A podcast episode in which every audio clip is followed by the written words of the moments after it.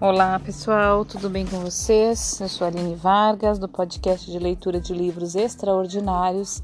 Estou lendo o livro da Clarissa Pincola Estes, Mulheres que Correm com os Lobos.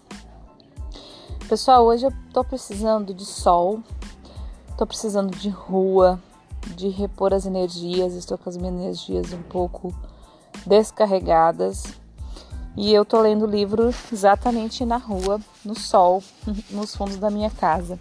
Então, se tiver qualquer ruído aí, vocês me perdoem, tá? Mas eu acho que não vai atrapalhar a leitura. Vamos lá, começar o sétimo estágio: O noivo e a noiva selvagens. Boa leitura e boa escuta para nós. Agora o rei retorna e, e ele e a mãe concluem que o demônio sabotou suas mensagens. O rei faz votos de purificação, de ficar sem comer nem beber e de viajar até os confins do mundo para encontrar a donzela e seus filhos e seu filho. São sete anos de procura. Suas mãos ficam negras, sua barba de um marrom sujo como musgo, seus olhos avermelhados e ressecados. Durante todo esse tempo, ele não come nem bebe, mas uma força maior do que ele mesmo o ajuda a viver. Ele, afinal, chega à estalagem mantida pelo povo da floresta. Ali, ele é coberto por um véu, adormece e acorda para encontrar uma linda mulher e uma bela criança com os olhos fixos nele. Sou sua mulher. E esse é nosso filho, diz a jovem rainha. O rei quer acreditar, mas vê que a donzela tem mãos. Com as minhas aflições e ainda assim com os meus cuidados, as minhas mãos cresceram de novo. Diz ela, e a mulher espírito de branco traz as mãos de prata de uma arca onde estavam guardadas com carinho. É uma festa espiritual. O rei, a rainha e a criança voltam para a mãe do rei e realizam um segundo casamento. Aqui no final, a mulher que cumpriu a descida completa re... cumpriu a descida completa, reuniu uma vigorosa quadrinidade de forças espirituais. O ânimos do rei, o self criança, a velha mãe selvagem e a donzela iniciada. Ela foi lavada e purificada muitas vezes. O desejo do seu ego por uma vida segura já não é mais seu guia. Agora, este quaternio rege a psique. Foram o sofrimento e a peregrinação do rei que propiciaram a reunião e o casamento definitivos. Porque ele, que é rei do outro mundo, precisa peregrinar? Ele não é o rei? Bem, a verdade é que também os reis precisam cumprir seu trabalho psíquico, mesmo reis arquetípicos. Nessa história está a ideia antiga e extremamente enigmática de que quando uma força da psique muda, as outras devem mudar também. Aqui, a donzela não é mais a mulher com quem se casou, mas é mais aquela frágil, não é mais aquela frágil andarilha Agora ela está iniciada. Agora ela conhece suas atitudes de mulher em todas as questões. Agora ela está sazonada com as histórias e os conselhos da velha mãe selvagem. Ela agora tem mãos. O rei deve, portanto, sofrer para se desenvolver. Sob certos aspectos, o rei permanece no outro mundo mas, como uma figura do ânimos, ele representa a adaptação da mulher à vida coletiva. Ela transporta as ideias principais que ela aprendeu na sua jornada até a superfície, ou a sociedade exterior. Só que ele ainda não esteve na mesma situação que ela, e isso ele de, e isso ele deve fazer para poder transmitir ao mundo o que ela é e o que ele, o que ela sabe. Depois que a velha mãe selvagem lhe comunica que ele foi enganado pelo demônio, ele mesmo é mergulhado na sua própria transformação através da peregrinação e descoberta. Exatamente como aconteceu antes com a donzela. Ele não perdeu as mãos, mas perdeu sua rainha e seu filho. Por isso, o ânimos imita o caminho da donzela. Essa re reencenação por empatia reorganiza o jeito da mulher de ser no mundo. Reo reorientar o ânimos dessa maneira é iniciá-lo na missão pessoal da mulher. Pode ser por esse motivo que chegou a haver, chegou a haver iniciandos do sexo masculino na iniciação essencial feminina em Eleusis. Eleusis. Esses homens assumiam as tarefas e provo, provações do aprendizado feminino a fim de encontrar suas próprias rainhas e filhos psíquicos.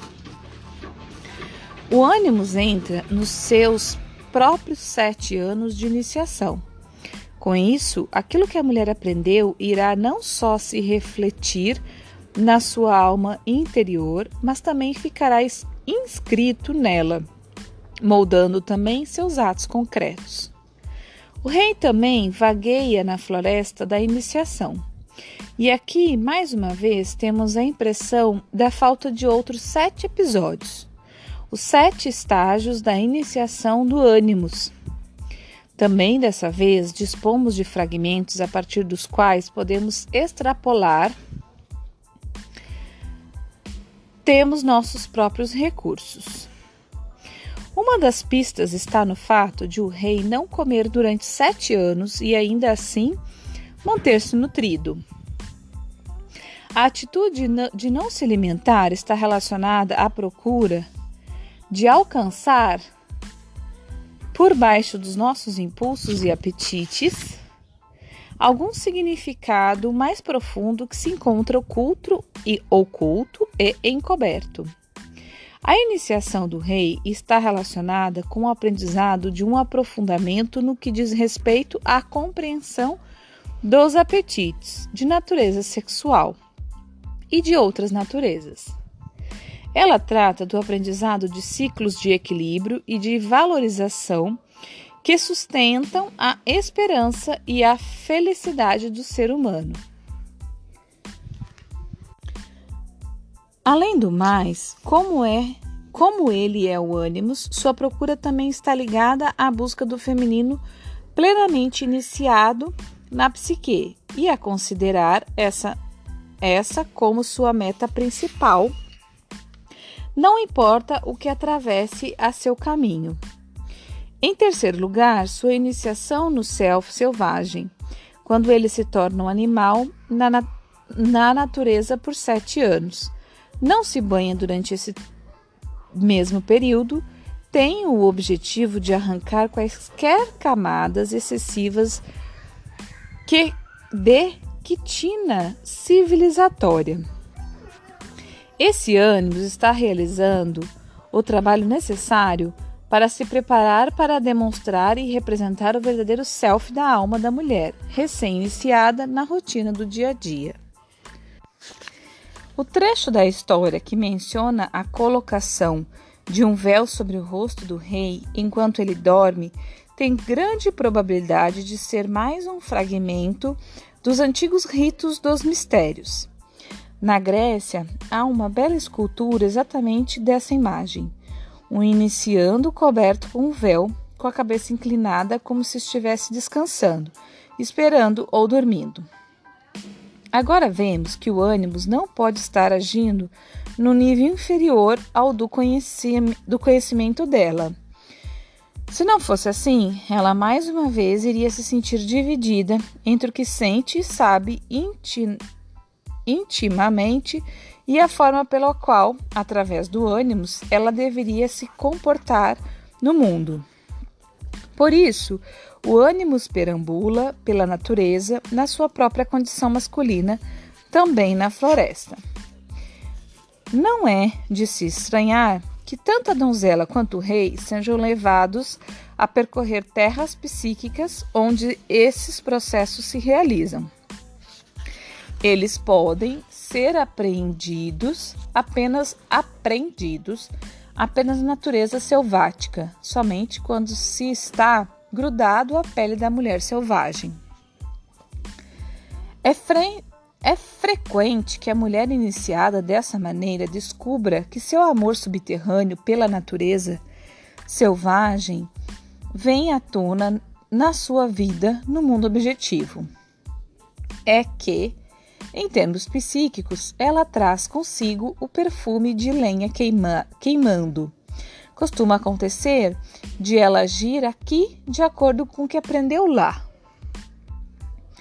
Um dos aspectos mais surpreendentes dessa longa iniciação consciente em que a mulher que passa por esse processo continua a sua vida normal no mundo objetivo, ela ama o amado, dá à luz filhos, corre atrás das crianças, corre atrás da arte, corre atrás das palavras, carrega alimentos, tintas meadas, luta por uma coisa ou por outra, enterra os mortos, cumpre todas as tarefas de rotina ao mesmo tempo que avança nessa jornada profunda e distante.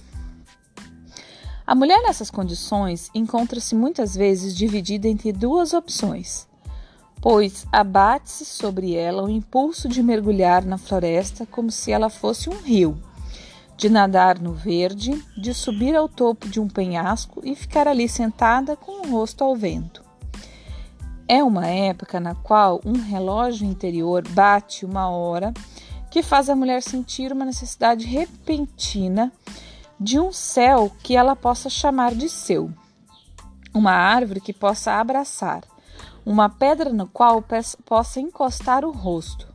Mesmo assim, ela também precisa viver sua vida no mundo concreto.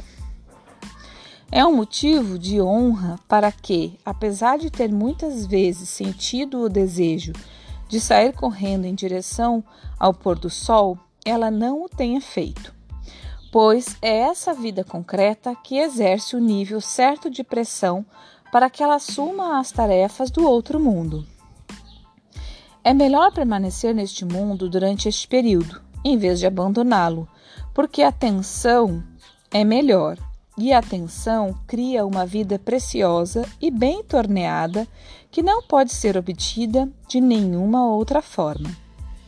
Vemos, portanto, o ânimos na sua própria transformação, preparando-se para ser um parceiro adequado para a donzela e o self criança.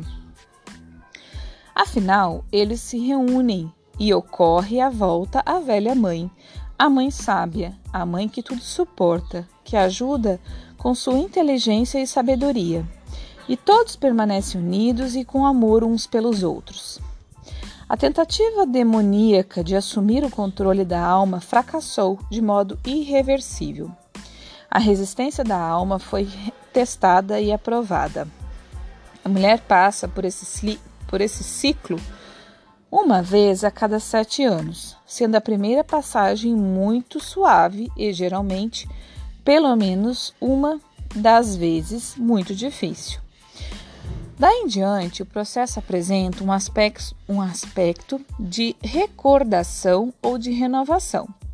Aqui, afinal, descansemos para apreciar essa bela visão panorâmica das iniciações e tarefas da mulher. Uma vez que tenhamos passado pelo ciclo, podemos escolher qualquer uma ou todas as tarefas para renovar nossa vida a qualquer momento e por qualquer motivo. Segue-se algumas delas. Não sei se eu vou ler já. Deixa eu ver aqui, pessoal. Chegamos em 15. Vou ler. Abandonar os velhos pais da psique. Descer ao território psíquico desconhecido, ao mesmo tempo em que se, se depende da boa vontade de quem quer que se encontre no caminho. Atar as feridas causadas pelo pacto infeliz feito em alguma época da nossa vida. Perambular com sua alma faminta em termos psíquicos e confiar na natureza para a alimentação. Descobrir a mãe selvagem e seu socorro, entrar em contato com o ânimos protetor do outro mundo, conversar com o emissário da psique, o mágico, contemplar os pomares antigos, as formas energéticas do feminino, incubar e dar à luz ao self criança espiritual. Suportar ser mal compreendida, ser apartada do amor repetidas vezes, tornar-se suja, enlameada, enegrecida. Permanecer no reino do povo da floresta durante sete anos até que a criança chegue à idade da razão. Esperar. Regenerar a visão interior, o conhecimento interior, a cura interior das mãos. Continuar avançando, mesmo que tenha perdido tudo, à exceção do filho espiritual. Reconstituir e aprender a infância, a mocidade e a idade adulta. Reformar o ânimo como um homem selvagem e natural. Amá-lo e ele a ela. Consumar, consumar o casamento selvagem na presença da velha mãe selvagem e do novo self criança. O fato de tanto a donzela sem mãos quanto o rei sofrerem a mesma iniciação de sete anos é o traço comum entre o feminino e o masculino. Isso reforça a ideia de que, em vez de antagonismo entre essas duas forças, pode haver um amor profundo, especialmente se ele estiver enraizado na procura do próprio self. A Donzela Sem Mãos é uma história da vida real a respeito de nós, mulheres de verdade. Ela não trata de uma parte das nossas vidas, mas da nossa existência inteira. Na sua essência, ela ensina que para as mulheres o trabalho consiste em vaguear, entrando e saindo da floresta repetidas vezes.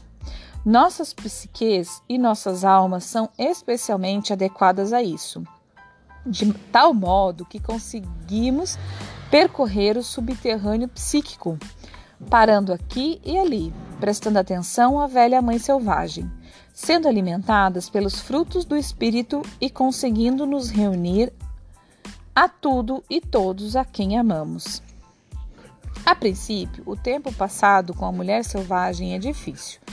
Recuperar o instinto ferido, eliminar a ingenuidade e, com o tempo, aprender os aspectos mais profundos da psique e da alma, guardar o que tivemos aprendido, não voltar as costas, defender aquilo que representamos, tudo isso exige uma resistência mística e infinita. Quando emergimos de volta do outro mundo depois de uma das nossas incursões por lá, por fora pode parecer que não mudamos, mas por dentro reconquistamos um vasto território feminino e selvagem. Na superfície ainda somos simpáticas, mas debaixo da pele decididamente não somos mais mansas. Então, pessoal, terminamos o capítulo 14 com esse final maravilhoso, falando da iniciação, né, de todo este conto da donzela sem mãos, né, onde ele fala, é, é, é ele não, ela, né, a autora relata os sete estágios da iniciação. É, para mim sempre faz muito sentido, sempre muito profundo, sempre é muito, muito, muito maravilhoso mesmo. E eu não sei como chega em você aí do outro lado. Espero que chegue da mesma forma que chegue em mim. Se não chegar, se você quiser conversar, se tiver dúvida, se quiser, não entendi, eu entendi isso, não entendi aquilo, não gostei, gostei. Para mim faz muito sentido também, eu amo essa leitura ou não a minha história é assim, assado. Se você quiser compartilhar, eu vou ficar muito feliz e grata. É, é uma forma de retorno, né? Dessa minha dedicação. E você pode fazer em dois canais, no e-mail alinevargas@hotmail.com. Esse Aline é com y no meio y no fim, ou pelo Instagram Espacolua, esse lua é L H U A. Então, no próximo episódio, a gente começa o capítulo 15, que fala agir como sombra, Canto Rondo, o Canto Profundo. A gente está caminhando para o fim do livro. Já vai me dando saudade, mas é, é, isso, né? As coisas existem os processos e, e a gente inicia, termina, inicia outro. Eu já tô, já iniciei outro, né? É, acredito que quem me acompanha aqui já viu aí que tem um episódio 1 do livro A Maternidade, o Encontro com a Própria Sombra, que também é maravilhoso para um mergulho profundo neste. Ai, nessa parte da psique nossa feminina e não só feminina, de, de uma sociedade inteira, mas para nós ela é muito mais presente, né? Que é este da maternidade. E eu convido até mesmo quem não é mãe, quem não está gestante, quem nem pensa em ser mãe, a acompanhar, porque a gente é filho de alguém, né?